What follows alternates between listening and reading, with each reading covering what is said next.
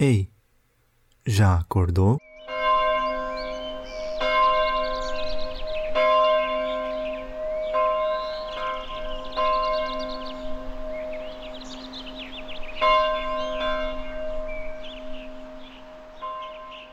Olá, bom dia para você. Mais uma manhã começando.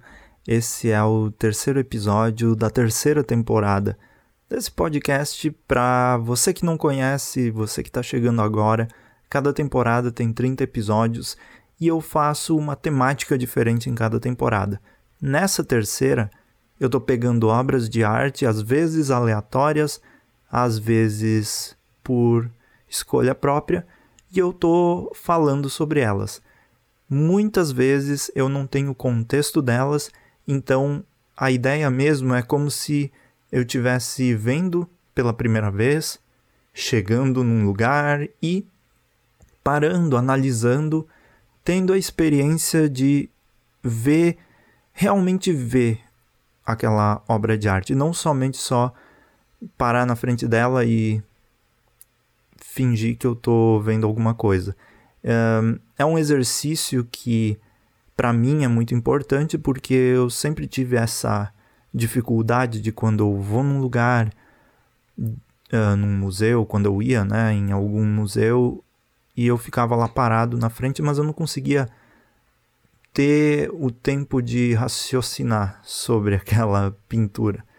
Então o que eu estou fazendo aqui é ter essa tentativa de fazer a mente funcionar, falando em voz alta e falando sobre a pintura que eu tenho na minha frente. Como é um exercício aleatório, eu não tenho muito controle por enquanto sobre qual eu escolho, sobre assim os autores, as autoras.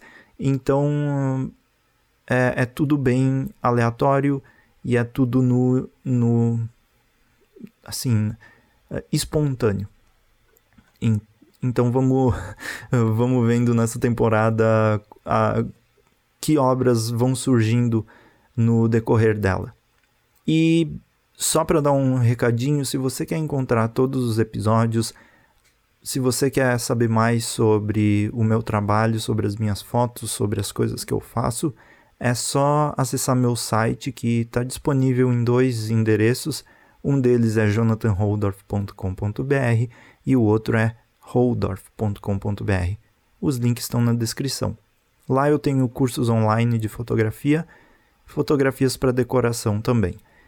E se você gosta desse podcast, se você gosta das coisas que eu faço e tem interesse em contribuir com um valor simbólico, também deixei um link para o Pix que você pode fazer uma transferência de qualquer valor. Então a escolha é sua e não tem nenhum. Você não fica preso aí uh, num valor exato. É realmente se você quer ajudar. Dito isso. Vamos pro podcast, vamos pro episódio que hoje eu vou falar sobre uma pintura japonesa que é muito conhecida como a Grande Onda ou Debaixo da Onda de Kanagawa, né? Eu vou, me desculpem aí se as minhas pronúncias estiverem meio erradas, mas eu estou tentando o meu melhor. E Um, ela é feita pelo artista Katsushika Hokusai. Ele é japonês de Tóquio e essa pintura foi feita aí pela época de 1830 a 32. E é um tipo de pintura, na verdade, que essa aqui eu vou ter um pouco mais de contexto, porque eu já tive contato com ela há um tempo atrás. Eu gosto muito de um canal no YouTube chamado The Art Assignment, que lá a, a Sarah Green faz análises de pinturas, de obras de arte. Ela é um canal muito bom sobre uh, esses assuntos e ela fez uma análise sobre essa pintura. E aí eu já tenho o contexto dela e eu quis falar sobre ela porque é uma imagem que se destaca muito para mim. Eu gosto dela esteticamente e ela é assim, no, no termo básico, para mim, ela é muito bonita. E esse tipo de pintura era feito naquela época com placas de madeira, né? Eles um, faziam a, a o como é que é o, o desenho eles uh, faziam esculpiam lá na madeira e aí transformavam em pinturas, em posterzinhos para distribuir para as pessoas. Na verdade, isso aqui era bem como se fossem cartões postais que eles faziam na época para divulgar grandes monumentos naturais, grandes, uh, né, esses, essas figuras da natureza que são bem grandiosas. E aí, nesse, nesse caso dessa pintura, que você pode ver a, a imagem, se você não conhece, você pode ver essa imagem no meu site, no link do, do podcast, do post do, desse episódio. E é, essa é uma pintura que mostra o Monte Fuji uh, lá, no, lá no fundo, assim, que o que esse autor fez, ele, a ideia dele foi dar destaque a esse a, a, ao Monte Fuji, mas de uma forma menos convencional. E essa é uma pintura que hoje em dia é reproduzida de milhares de formas, diferentes maneiras, porque ela está em domínio público. E aí é possível você pegar essa imagem e transformar, reproduzir e fazer as suas variações com ela. Ela até virou um emoji também. Então a ondinha que tem lá nos emojis é por causa dessa pintura. Só que tirando esse contexto, o que ela representa para mim, porque, como eu falei, é uma imagem que chama muito a minha atenção. Nos termos estéticos dela, o azul dela é, para mim é muito, ele apela muito para os meus olhos. O azul, esse contraste do azul com o branco, eu não sei, por algum motivo ele ele me deixa com, com muito conforto. E aí a montanha lá atrás, compartilhando os mesmos tons, o mesmo contraste de azul com o branco, um, um, um, um branco acinzentado, um branco azulado, um, realmente chama muito a minha atenção e eu gosto disso. Eu até penso em ter uma cópia dessa pintura na minha casa algum dia que eu estou pensando em, em ter. Eu quero ter várias pinturas na minha casa. E, e aí essa imagem mostra uma onda muito grandiosa que ela encobre, né? Ela é, aqui pela composição ela é muito maior do que o monte lá no fundo. E nesse, nessa, no meio dessas ondas tem vários barcos com as pessoas com dificuldades para sair dessa onda, porque a onda é furiosa e os barcos com o pessoal ali, eles estão tentando fazer o máximo que podem para fugir disso. Uma das interpretações que eu vejo também nesse nessa pintura, um dos significados dela é como a gente é realmente muito pequeno e como comparado com o poder da natureza, a gente fica quase que descartável, assim, né?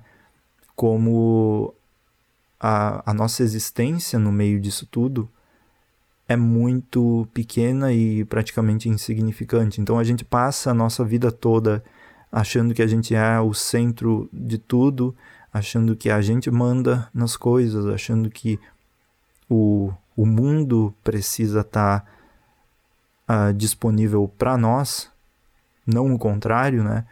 Uh, como se a natureza fosse tivesse ali para servir as nossas o que a gente quer que ela faça por nós, como se a natureza fosse um, uma mera um mero objeto que a gente joga de lá para cá. E aí, vendo isso aqui, a gente percebe a grandiosidade da natureza, a grandiosidade que quando você está no meio do mar, quando acontece alguma, alguma algum evento climático, alguma coisa assim, a gente percebe que não adianta fazer, não adianta lutar quando a natureza resolve pegar de volta o que ela o que é dela. É como diz a música da Aurora, The Seed. Você não pode comer dinheiro. Então, quando as águas estiverem envenenadas, quando, quando as águas estiverem poluídas, né, impossíveis de, de, de beber, quando, quando as árvores caírem, a gente não pode fazer mais nada. Uh, o dinheiro, os bens materiais, são simplesmente objetos que estão aí para que não vão servir para nada. No momento que tudo isso passar, no momento que as, as todas as inutilidades que a gente cria, a gente perceber que de nada servem comparadas à grandiosidade do mundo, da natureza e das coisas que a gente tem ao nosso redor e geralmente a gente ignora, de nada vai servir. Então, é uma imagem que eu agora morando em Florianópolis e uh, até pouco tempo atrás eu via o mar mais de perto, porque agora eu não saio de casa nem por decreto. Um, uh, é, é legal como uh, é possível perceber que, que a natureza, a beleza da natureza, né? a beleza do mar. E eu poucas vezes na minha infância ia na praia. E eu moro na praia por decorrência da da, do destino, não porque, ah, eu quero morar num lugar que tem praia. Não, foi o que aconteceu. E sempre quando eu ia de ônibus e, e via o mar na beira-mar e tudo que o ônibus passava, eu sempre me surpreendia. Nunca deixei de me surpreender, não, não se tornou uma imagem recorrente, né? Sempre era algo que eu pensava, nossa, é, eu realmente estou morando aqui e olha esse lugar, que bonito. E é, é, praticamente é mais ou menos isso que eu sinto com quase todos os elementos da natureza hoje em dia. Quando eu vejo algum lugar, uma floresta ou alguma coisa que seja possível ver a, a natureza em ação, uh, realmente eu, eu tento focar ao máximo no que aquilo representa e no que aquilo passa para mim. Então essa imagem é muito isso. Ela é uma imagem popular hoje em dia, reproduzida milhares de vezes por diversos uh, diversas empresas e pessoas, mas ela continua tendo essa força que que ela mostra essa essa potência dessa onda aí dominando essas pessoas, que a gente não sabe se essas pessoas vão conseguir escapar dali ou não, e também dominando a montanha lá no fundo, uma montanha que é uh, era para ser o destaque, mas ficou em segundo plano porque a onda nesse caso é muito maior. Mas é isso para esse episódio de hoje. Uh, se você ouviu, se você ouviu algum outro, pode me mandar uma mensagem dizendo: Ah, eu gostei, ou não gostei, não sei, que eu vou gostar de ouvir seu, os seus comentários sobre o podcast também, sobre a pintura. E eu te vejo amanhã no episódio 4. Muito obrigado por ouvir e até mais. Tchau, tchau.